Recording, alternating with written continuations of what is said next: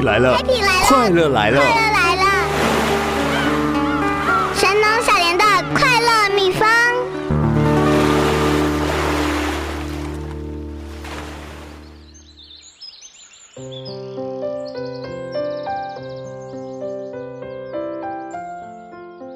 Happy 来了，快乐来了！神农小莲的快乐秘方，秉持神农尝百草的精神，邀大家一起探索快乐秘方。很多人呢有梦想，但有多少人真的付诸行动呢？今天神农小林要介绍三位很有胆的勇者，他们不仅为自己的理想温饱而努力，对于土地、对于自己的家乡，还有很大的热情跟关怀。那也因为他们很勇于梦想，而且是真的行动，也带来台湾许多感动的故事跟持续的改变。第一位介绍的追梦勇者呢，过去呢，对他自己在偷笑。过去呢，年薪百万，可是他为了圆梦呢，把他存了十几年的存款就完全花光，打造了全国第一间废墟的店面跟废墟的民宿，听起来很酷哈。那他也讲说，人生如果有梦没有完成，一定会后悔。就跟他拼拼看，欢迎今天的废墟报，你好哇！寓所的陶给唐佑高唐佑，欢迎欢迎。嗨，大家好，这样可以吗？可以啊，可以啊，非常好。因为今天是他的第一次进录音室录音，感觉还蛮神奇的，对不对？对。好，希望今天有带来给你一个神奇的体验。呃，我想要问唐友。除了刚刚讲说，就是人生想有事情想要做，就是一定要做，不然会后悔哈。那为什么当初选择去买这间废墟呀？呃，其实因为我本业其实在做摄影的，就是做录影啊、婚礼相关的行业。对，那在这拍摄的过程中，其实我一直觉得说，我我其实是从婚礼的出发点来看，我觉得台湾的婚礼其实，呃，我觉得它很可惜，就是其实台湾的婚礼不像是属于自己的婚礼，都是为了某些目的，比如说为了长辈。然后为了其他人去完成自己的婚礼，可是你人生中有多少这样的机会，可以把你一辈子的至亲好友聚集在这样的一个地方，然后好好的跟他们相处？那所以那个时候，我们就一直在想说，哎，我们有什么样的方式可以把比较美式的这种婚礼的风气带进台湾？那其实台湾也有相当多这样的场地，例如像是在垦丁啊，或是比较乡下的地方，其实都蛮有这样的场地。可是它限受限于说，第一个就是啊，交通上面的不便。哦，你要让这么多人，你的好朋友聚集在这个地方，可能还是市区比较方便。那市区有的饭店等等之类的，它这样的场地，它可能可以提供场地，然后可以提供住宿，可是它并不是一个很放松的地方。嗯，哦，所以我们当时有想说，我们想要一个空间，可以结合住宿，可以结合这种小婚礼或是小活动，然后甚至是结合一些用餐。嗯啊，甚至一些在地的一些活动，可以去把它做一个连接，哦，就是它可以体验这个城区，哦，因为过去我们曾经到国外拍摄过几场婚礼，哦，就是真的是外国人他们的婚礼，他们会是为了一场婚礼，然后到可能到一个完全他们没有去过的地方，就他们的朋友们就全部往那边去，你看小岛婚礼哈，对，真的真的，然后他们就一群可能家人至亲朋友这样去，可能就二三十个人就在那边过属于他们自己可能。三天四天这样的活动，嗯对，所以我们就一直在找这样子的物件，发现其实没有一个这么样大的地方可以去完成，然后物件又这么有特色。嗯。对，那其实如果要说到我们现在这间房子，其实是在大概在六年前，我们在找我们成家之后的第一间房子的时候，我们就看到他了。对，然后当时的状况跟现在其实没有差异很大，只是啊，当时不管是经济能力啊，还是一些啊各方面的考量，其实都感觉这房子跟我们根本就是一拍即合。不是，就是完全不可能是，不可能接触对，不是一拍即合，就是就是你喜欢他，可是你知道他永远不起，他永远不会是你的啊。对，就是离得很遥远那种感觉。对，但是怎么想也没想到，说隔了五六年后，我们再回来这边。他还在，他还在，他在等你们。对，你们终于回头了，真的。然后过去我们听街坊邻居说，其实在这过程中，其实有非常多人在接下这个房子，就不知道为什么就是都没有成。那也有可能是因为它的屋况比较特别等等之类的。嗯，对。然后我们就用了一个很不可思议的方式，价格把这个房子取得。哇，对。真的冥冥当中好像他在等你们哈，真的好像是这个样子。所以唐佑是为了自己，因为很常拍婚礼的摄影，想到了一个可以让家人朋友一起聚集，所以找了这个好的物件，同时也可以当你成家要住的房子。对，哦，所以是自己要住。呃，现在可能不会了。好，那所以现在的我觉得它有更有价值的方式来使用它。所以已经买成了，接下来就是钱也花了嘛，哈，也买了。所以你接下来的计划是什么？嗯，当然，我们后面有一个区块是把它规划成民宿，因为呃，我觉得我们刚刚所有说的所有东西，它其实有一个很重要的元素，就是在呃，你怎么样体验这个地方的生活的感觉。嗯，对。那所以我觉得，如果要有这样的体验，其实你如果只是来这边旅游，或是就是走马看花这样，其实你不会有深切的体验。好，所以我们就希望说，哎，我们可以让这些人留在这个地方一段时间。嗯哼，那看起来就像是旅馆，我们当然不可能完成嘛，所以我们大概就是去做民宿，它是比较入门款的。嗯，对，所以我们就后面规划了一块空间是要去做民宿的使用。那我们旁边还有一个小空间，我们希望可以去结合一些地方的一些店家，或是一些刚要创业的年轻人，他们可能没有这方面的。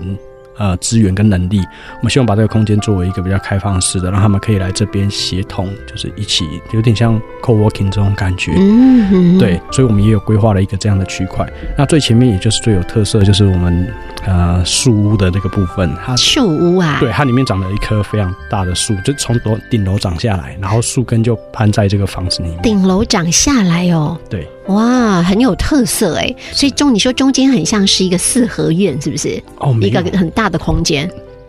对，它大概有三十平的空间，然后是一个非常挑高，它其实三层楼的建筑物，嗯可是它的楼板二楼跟三楼的楼板是目前是已经不存在了，所以它是直接从一楼可以看到三楼的天花板。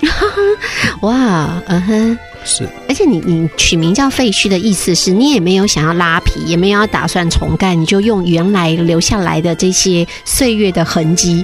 继续保持维持，又一方面省钱的，二方面去保留它的特色吗？我们一开始也以为会省钱，结果结果 好像花更多。因为维护也是不容易，因为这个屋龄很老了，真的要讲一下，这个屋龄一个是八十年，因为好像两两间嘛，一间六三间哦，一间八十年，一间六十几年。我们阿红很贴心哈，因为他们三位都在现场，还拿照片给我看，我有先看过了，啊也先看过，我看过了，我知道，我觉得很酷啊，的确很像你。说的废墟，不过因为这些东西，你是要营造那个氛围，但去住的人不会觉得自己住废墟啦，是对不对？哈，好，因为屋龄那么老了，你刚刚说你不把它拉皮重做，可是反而更花钱，你都花在什么地方？其实因为房子久没有住啊，而且你又不是整个打掉重盖的状况，包括它的结构渗漏水，还有一些你的水电的规划，其实都不像是你去。整理一间比较现代，或是重盖一间现代的房子来的那么单纯，它要考虑的因素很多哦。例如我们的楼层板要规划，它可能除了考量到你的空间规划之外，你可能要考虑到建筑的强度，它适不适合这样子做？对耶。或是你能不能保留到这间房子的特色？哦，因为它既然不是新的，你就是因为它有特色，所以你喜欢它。那你如果又为了这些用途再去把它的特色给毁掉，那又是很可惜的事情。嗯，对，所以我觉得他要顾虑的层面。会比整理一般的房子来多很多。嗯哼，因为现在很流行，的确是老房子。嗯，很多人觉得，对我每我到每个城市，我看到的房子建筑物都长一样，其实超没特色的。所以你可以拥有一个八十年、六七十年的这样的房子，其实上是很不容易的事情。是，所以你希望入住的人，他可以感受到什么？哦，他可以感受到，就是当然我们。要住的地方一定要明亮干净，这个是一定的。可是，在我们整理的过程中，其实，呃，我们把很多的老件，包括铁窗花，还有以前的这些马赛克的一些墙体，哇，还有天花板的线板，然后线板像现在线板可能多多都藏起来啊，对，或是说它可能只是用木造的方式去做，可是我们那个线板都是泥作师傅以前用手工慢慢磨磨磨出来的，哇，对，所以这些东西我们都把它保留下来。那我们希望说，哎，你在这个地方，你可以第一个，你可以感觉到当时的房子。是它的第一个建筑特色嘛？那第一个是说，你在这个地方，你可不可以感觉到说，哎，这个房子，我觉得房子它就是要有人在，才叫做有意义的房子。没错，对。所以我们在整修的过程，其实我们也没有完全把呃很新的元素弄进来，或是把旧的元素弃掉。其实没有，我们就以它符合可以使用的状态来去做整理，因为它加上人的东西之后，它才是真正属于这个房子的东西。哦，所以很多人在修老宅。他可能就是把外观跟内部都是仿古的方式去把它做起来，可是他其实后续的经营或者管理或者营运，其实它并没有往那个方向去做，那就变得有点四不像，你只是留了一个壳在那个地方，它没有产生属于它的故事。嗯哼，好，讲到唐又讲到故事哦，除了老房子的建物，你尽量保留，包括里面有一些可以象征那个岁月的痕迹，你都留着之外，你刚刚说希望让它也回到，尤其是在那个地方，在盐城区嘛，在赖南街跟大公路。对不对？好，那个很以前是一个以前叫什么名字啊？一个旧址叫什么？哦，你说那间饭店吗？对，啊，它叫智美斋。哦，智美斋哦，是智智智美斋，对，它是智美斋的遗址。所以它以前就是个饭店。对，但是以前的饭店跟我们现在说的饭店有点不一样。以前的饭店真的就是吃饭的地方，对，它真的就是吃饭的地方 啊。这就是也是历史的故事嘛。它以前是一间以前的饭店，就是现在的餐厅。对，嗯，叫智美斋。智美，对，就是对，利用它房子本身的特色，然后去做一些。主要我觉得是要让地方的人可以进来，不然盐城其实它已经非常没落了。其实，嗯哼，对，人其实进不太来，是。其实我们在盐城区啊，像神农小莲很喜欢盐城区，因为它有好多老店的美食，嗯，而且都是那五十年起跳的。是，他觉得这些小吃店，它可以经历五十年、六十年，更甚至更久的时代，表示它一一定有它厉害之处。对，因为老房子也是，嗯，好，那个要经过那么多代留下来，然后经历了那么多的历史见证。好，然后很多的台风、下雨日子到现在，它一定有淬炼出不一样的风华。是，嗯，我很很期待，很期待你赶快可以让我们进进驻，而且国外的人也应该会很喜欢。对，因为它真的比较不一样，它真的是不一样。好，好，所以现在我们的唐佑正在已经规划好了嘛，对不对？嗯，房子已经规划好了。嗯，好，那接下来。这个你已经着手在设计些什么？我们现在其实后面的民宿都已经完成了，在等请使用，就是请牌照，民宿的合法牌照。对，那前面的部分，我们现在就是在找这些合作的对象，例如像是我们很希望是轻食咖啡，或是餐酒馆之类的店家来做一个结合哦，因为像这样的行业别，它比较会让人愿意在这个地方再停留多一点。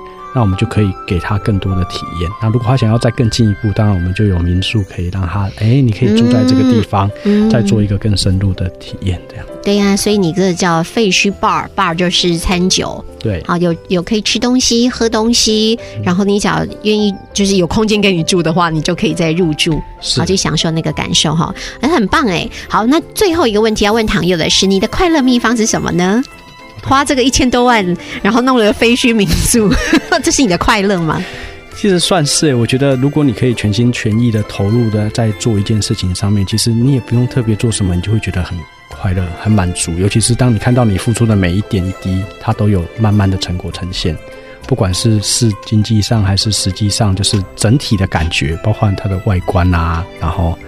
对这些等等，也是因为今天这样才会认识你们嘛。真的，真的，我也好开心哦。所以就我觉得这就是我们快乐的秘方，就是我很认真的在做每件我想做好的事情。太棒了，我们谢谢唐佑，认真的做每件你想做的事情，而且真的有行动。太多人是想想而已，你是真的做了，然后就发现做的当然会越来越多的火花，嗯，跟串联更多更多的人。哈，好，非常谢谢唐佑。